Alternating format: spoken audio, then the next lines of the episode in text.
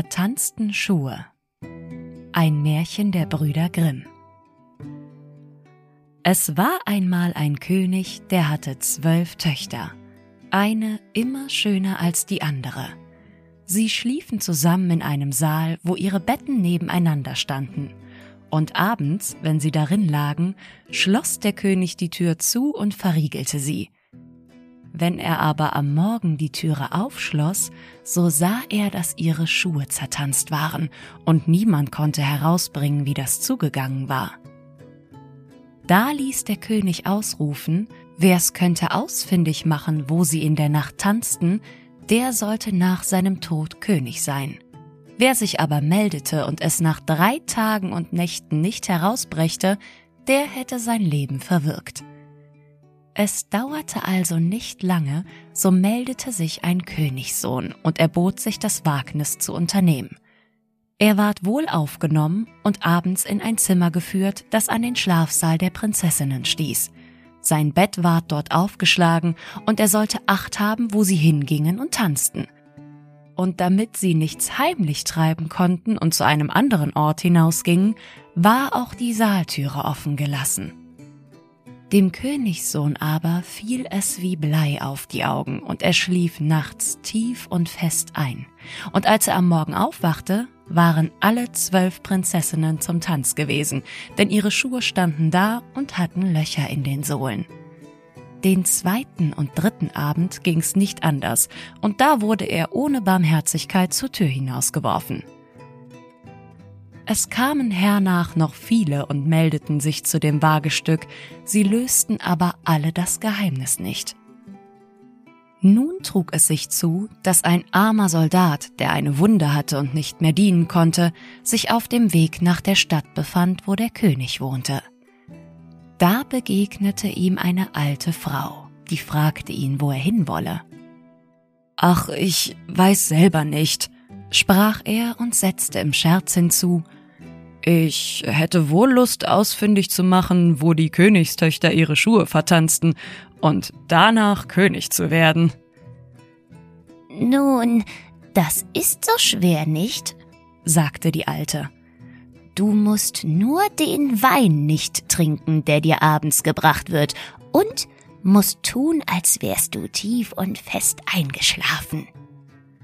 Darauf gab sie ihm ein Mäntelchen und sprach wenn du dir das umhängst, so bist du unsichtbar und kannst den Zwölfen dann nachschleichen. Wie der Soldat den guten Rat bekommen hatte, ward's ernst bei ihm, so dass er ein Herz fasste, vor den König ging und sich meldete. Er ward so gut aufgenommen wie die anderen auch, und es wurden ihm königliche Kleider angetan. Abends zur Schlafenszeit ward er in das Vorzimmer der Prinzessinnen geführt, und als er zu Bett gehen wollte, kam die älteste der Schwestern und brachte ihm einen Becher Wein. Der Soldat aber erinnerte sich an die Worte der alten Frau und trank keinen Tropfen. Dann legte er sich nieder, und als er ein Weilchen gelegen hatte, fing er an zu schnarchen wie im tiefsten Schlaf. Das hörten die zwölf Töchter, lachten, und die älteste sprach Nun, das hätte er sich auch sparen können. Danach standen sie auf, öffneten Schränke, Kisten und Kasten und holten prächtige Kleider heraus, putzten sich vor den Spiegeln, sprangen herum und freuten sich auf den Tanz. Nur die jüngste von ihnen sagte Ach, ich weiß nicht, ihr freut euch, aber mir ist so wunderlich zumut. Gewiss widerfährt uns ein Unglück. Du bist eine Schneegans, sagte die Älteste. Du bist die, die sich immer fürchtet. Hast du etwa vergessen, wie viele Königssöhne schon umsonst da gewesen sind? Dem Soldaten hätte ich nicht einmal brauchen, einen Schlaftrunk zu geben. Der Lümmel wäre doch nicht aufgewacht. Und wie sie alle fertig waren, sahen sie erst nach dem Soldaten. Aber der hatte die Augen zugetan, rührte und regte sich nicht, und sie glaubten nun ganz sicher zu sein. Da ging die Älteste an ihr Bett und klopfte daran. Und alsbald sank es in die Erde und sie stiegen durch die Öffnung hinab, eine nach der anderen und die Älteste voran. Der Soldat, der alles mit angesehen hatte, zauderte nicht lang, hing sein Mäntelchen um und stieg hinter der Jüngsten mit hinab. Mitten auf der Treppe trat er ihr ein wenig aufs Kleid, da erschrak sie und rief Was ist das? Wer hält mich am Kleid? Sei nicht so einfältig, sagte die Älteste. Du bist an einem Haken hängen geblieben. Da gingen sie vollends hinab, und wie sie unten waren, standen sie in einem wunderprächtigen Baumgang. Da waren alle Blätter von Silber und schimmerten und glänzten. Der Soldat dachte sich, hm, du willst dir ein Wahrzeichen mitnehmen. Und brach einen Zweig davon ab. Da fuhr ein gewaltiger Krach aus dem Baum. Die Jüngste rief wieder, Es ist nicht richtig. Habt ihr den Knall gehört? Die Älteste aber sprach, Das sind Freudenschüsse, weil wir unsere Prinzen bald erlöst haben. Sie kamen darauf in einen Baumgang, wo alle Blätter von Gold und endlich in einen dritten, wo alle Blätter klare Diamanten waren. Von beiden brach der Soldat einen Zweig ab, wobei es jedes Mal krachte, dass die Jüngste vor Schrecken zusammenfuhr. Aber die Älteste blieb dabei.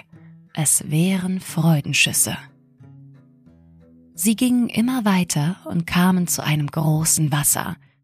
Darauf standen zwölf Schifflein, und in jedem Schifflein saß ein schöner Prinz.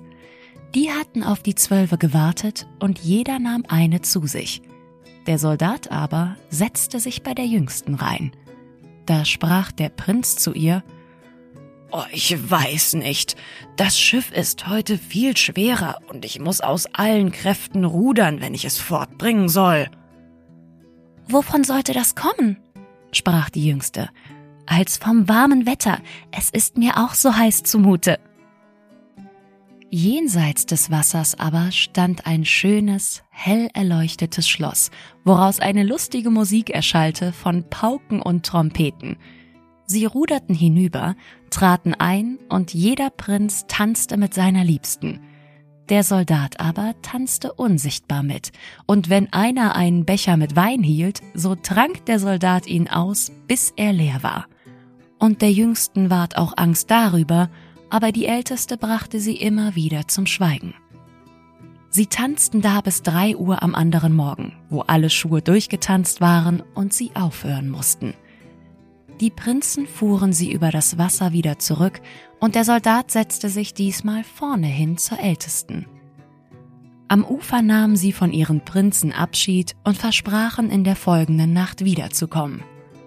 Als sie an der Treppe ankamen, lief der Soldat voraus und legte sich schnell in sein Bett, und als die zwölf langsam und müde heraufgetippelt kamen, schnarchte er schon wieder so laut, dass sie's alle hören konnten, und sie sprachen Seht ihr, vor dem sind wir sicher. Da taten sie ihre schönen Kleider aus, brachten sie weg, stellten die zertanzten Schuhe unter das Bett und legten sich schlafen.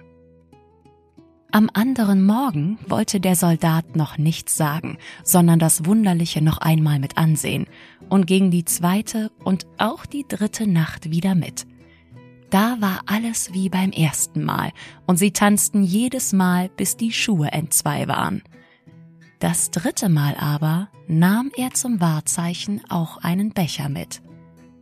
Und als die Stunde gekommen war, wo er antworten sollte, steckte er die drei Zweige und den Becher zu sich und ging vor den König.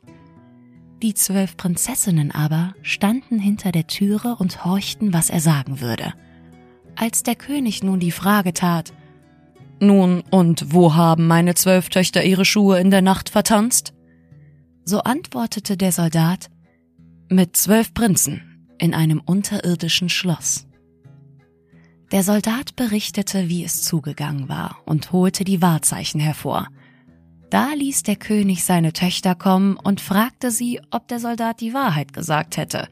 Und da sie alle sahen, dass sie verraten waren und Leugnen ihnen nicht helfen würde, so mussten sie alles eingestehen.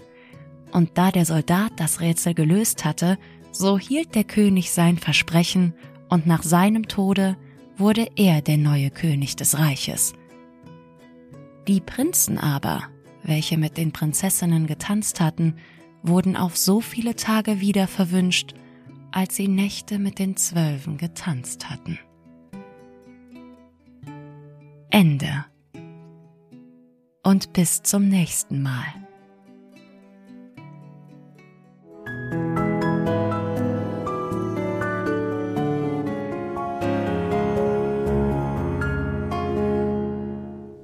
Wenn euch das Märchen gefallen hat, lasst mir gerne eine Sternebewertung da und abonniert meinen Kanal der Geschichtenfuchs. Bis bald!